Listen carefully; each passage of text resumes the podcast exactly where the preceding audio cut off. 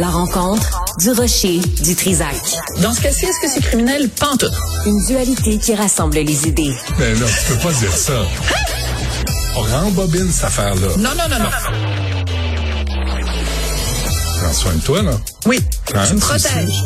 Je le sais. Compte toi-même. La rencontre du rocher du Trisac. Écoute, Benoît, quand Ouais. je parle. La nudité masculine à l'écran. Merci, euh, Sophie Durocher est avec nous. Est-ce que tu veux nous parler du, de Xavier Dolan ou tu veux nous parler de- du 23 décembre? Non, mais c'est juste parce que toi et moi, on se parle avant d'aller en onde. Ouais. Puis là, toi, tu fais exprès pour me, me décontenancer, pour s'assurer que je parle en onde de ce dont je n'étais pas censé parler en onde. Écoute, moi, ça me dérange pas. J'ai regardé le premier épisode de, de la, la série sur Club Illico signée Xavier Dolan. Oui. La nuit où Laurier Gaudreau s'est réveillé. Et euh, je, je, juste un commentaire, c'est qu'à un moment donné, il y a une scène sexuelle. Oui. Et on voit euh, papa sur maman. Oui. Et euh, on voit les testicules de papa qui se font aller, mais comme ça, toi. Parce que le plan est quand même assez frontal, même s'il est dorsal.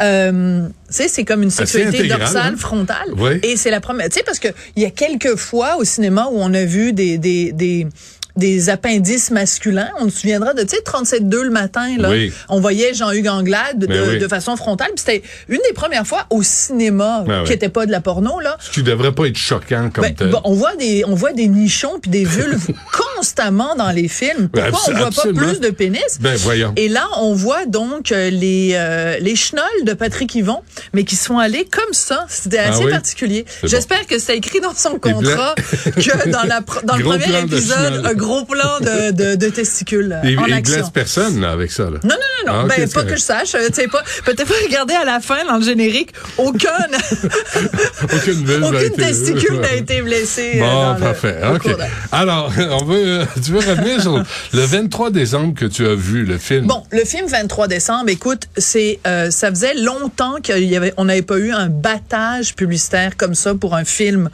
au Québec. C'est écoute, les, les, les, les, les journalistes ont été traités aux petits oignons, ils sont allés au château Frontenac à Québec pour un lancement.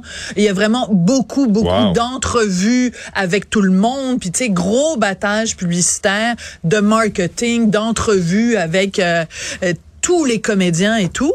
Donc, c'est un film de scénario de India Desjardins, réalisation de Myriam Bouchard. C'est produit par Guillaume L'Espérance. Il y a Guylaine Tremblay, il y a Michel Barrette, il y a Christine Beaulieu.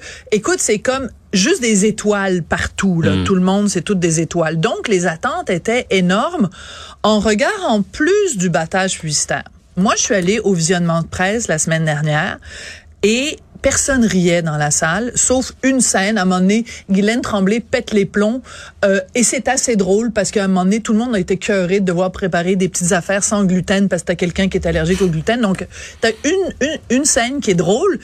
Et ils ont pris cette scène-là puis ils la mettent dans la bande-annonce. Fait que tu dis, attends, t'as une scène qui est vraiment drôle, puis tu vends ton punch en la mettant dans ta bande-annonce. Fait que quand les gens arrivent, ben ils restent sur leur fin parce que le reste du film n'est pas très drôle Parce qu'on s'attend à ça, là. on s'attend à, à ce que À ce, ce soit une niveau-là. Hmm. comédie désopilante et que cette blague-là ne soit que une blague parmi d'autres. Hmm. Or, c'est la seule farce. La comprends-tu, ma blague? Ouais, Une farce, parce qu'on parle de. Noël, la dinde, les farces, la Ah, dinde. Bon, enfin bref. Une fille s'essaye. Bon. Le problème fondamental, puis je suis pas là pour taper sur India Desjardins ou sur taper sur ce film-là, mais je pense que ce film-là est le symptôme de quelque chose de plus large. Le quelque chose de plus large, c'est la faiblesse des scénarios ou des scénarii des films québécois. Benoît, je suis découragée parce que dans mon boulot, régulièrement, je vais à des visionnements de presse. Je parle pas de tous les films que je vais voir. Parce que si je faisais ça, je veux dire, euh, l'industrie m'en voudrait à mort. Puis je pense qu'il y aurait une photo avec des fléchettes sur ma face dans les dans les maisons de production. Mais le nombre de films québécois que je vois, il y en a des extraordinaires. Les Oiseaux Yves, j'ai adoré. Confession de Luc Picard, extrêmement intelligent. Le scénario très complexe très complexe, mais la structure dramatique, la façon dont tu racontes ton histoire, le scénario est brillantissime. C'est bien raconté. Il y a un arc dramatique qui se tient. Mais pour un film comme Confession, je peux te nommer dix films où les scénarios sont, sont. Et on n'aide pas notre cinématographie quand on donne le feu vert à des films dont les scénarios sont faibles. Il aurait fallu que quelqu'un se tienne debout puis dise India, c'est une bonne idée de départ. La veille de Noël, il arrive quelque chose, je dirais pas quoi, et une famille est obligée de refaire ses plans de Noël. L'idée de base est bonne, Mm-hmm. mais retourne travailler, India. Il y a deux problèmes avec les scénaristes. Vas-y. C'est que, un, c'est une question de culture aussi. Là. La scénarisation, là, c'est du storytelling, c'est de comprendre Ben, tu sais. comment Tu sais, tu construis une Oui. histoire. L'autre affaire, faut voir d'abord qui écrit. Souvent, des réalisateurs ou réalisatrices se croient scénaristes. Première erreur. Deuxièmement, souvent les réalisateurs ou réalisatrices sont sur 12 projets en même temps. Alors là, t'envoies le scénario, puis ils lisent ça à moitié, ils lisent ça à peu près, ou ils donnent des impressions, puis don- mais ils sont sur 12 idées en même temps. Là. Fait que le, de se concentrer sur une histoire à raconter, de s'assurer que le scénario est bien construit, que les dialogues sont euh, pertinents, puis qu'ils sont vrais. Percutant. Ouais. Puis percutant, puis que ça soit pas banal, que ça soit pas juste des, des poignées de porte qu'on tourne, puis voici on s'en vient là, puis viens on va bouger de décor pour pouvoir avoir le, le dialogue, ce qu'on voit constamment. Il y a comme un... Moi j'ai été à la Sodec à un moment donné pour Oui. lire des scénarios là. D'accord. Et puis, à un moment donné, tu dis, c'est parce que raconter une histoire, là, euh, raconter ce que métier. vous voulez, Oui. mais faut connaître les règles. Oui. Sais, pour un début, un milieu, une fin, il y a un pivot, il y a des, tu sais, c'est, faut faut que tu connaisses la scénarisation. Tu, tu, si t'es auteur, là, écrire un roman, c'est pas écrire un scénario. Voilà. C'est Ben, pas pareil. Merci de le dire parce que dans ce cas-là, je pense que tout le monde a été aveuglé par India Desjardins, qu'on trouve charmante et qui a écrit plein de romans qui ont connu plein de succès, mais Ça le- prend une adaptation, l'un- Voilà. là. Ouais. L'un, ne- n'explique pas l'autre. Et là, ben, je, je pense Myriam Bouchard qui a réalisé, Guillaume L'Espérance qui a produit, les institutions qui ont financé le film. À chacune de ces étapes-là, quelqu'un aurait dû lui dire resserre ton histoire. Je te donne juste un exemple. Il y a une histoire, c'est un film choral, hein, un film choral. Euh, c'est, je l'explique pour euh, parce que je veux pas. Mhm. Bon, Ouais, ouais. euh, c'est que tu as plein de personnages dont les de- destins s'entrecroisent. Mhm. Donc, tu as quelqu'un qui travaille dans un hôtel, quelqu'un qui, par affaire, doit aller à l'hôtel. Le destin de ces deux personnes-là se croise là, la veille de Noël. Donc, l'idée est intéressante. Sauf que, dans 23 décembre, tu as quand même une histoire principale qui est le couple Guylaine Tremblay Michel Barrette se greffe à ça sa famille. Et t'as des histoires connexes comme la directrice du de l'hôtel du château Frontenac. Mais son histoire à elle n'a aucun intérêt.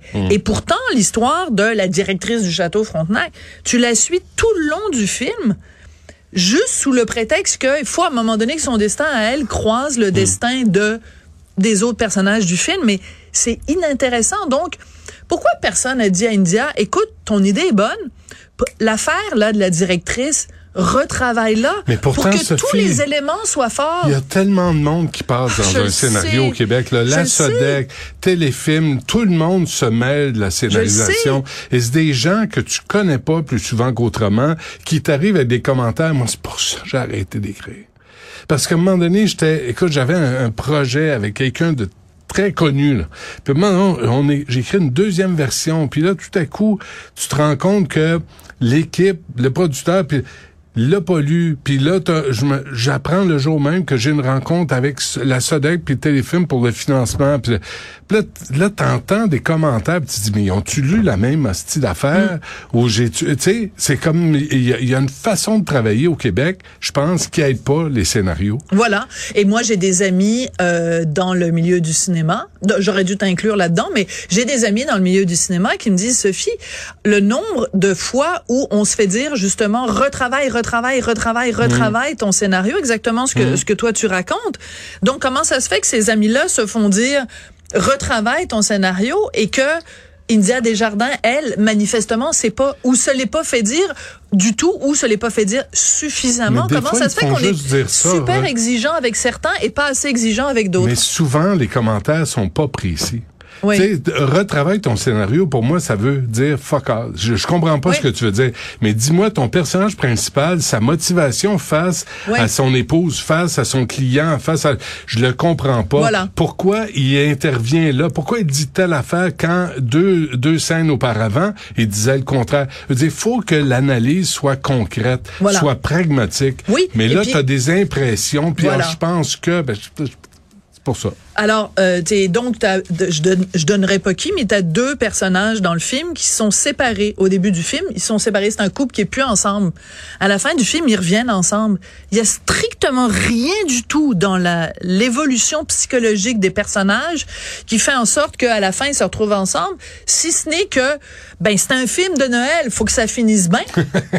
faut que tout le C'est monde dommage, s'embrasse hein. sous le gui à la fin.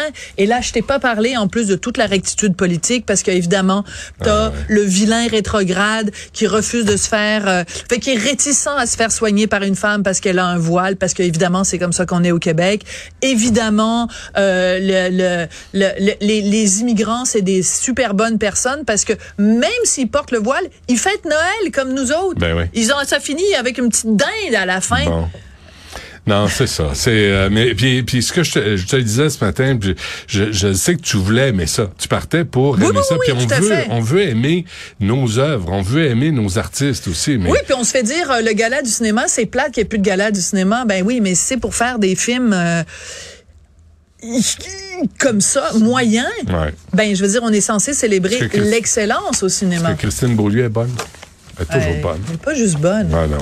Ben, ben oui. Elle est Parfait. belle. Bon, euh, bonne Elle fin est de semaine. vraiment belle. Je sais. À Elle est vraiment très Ah, belle. j'ai remarqué.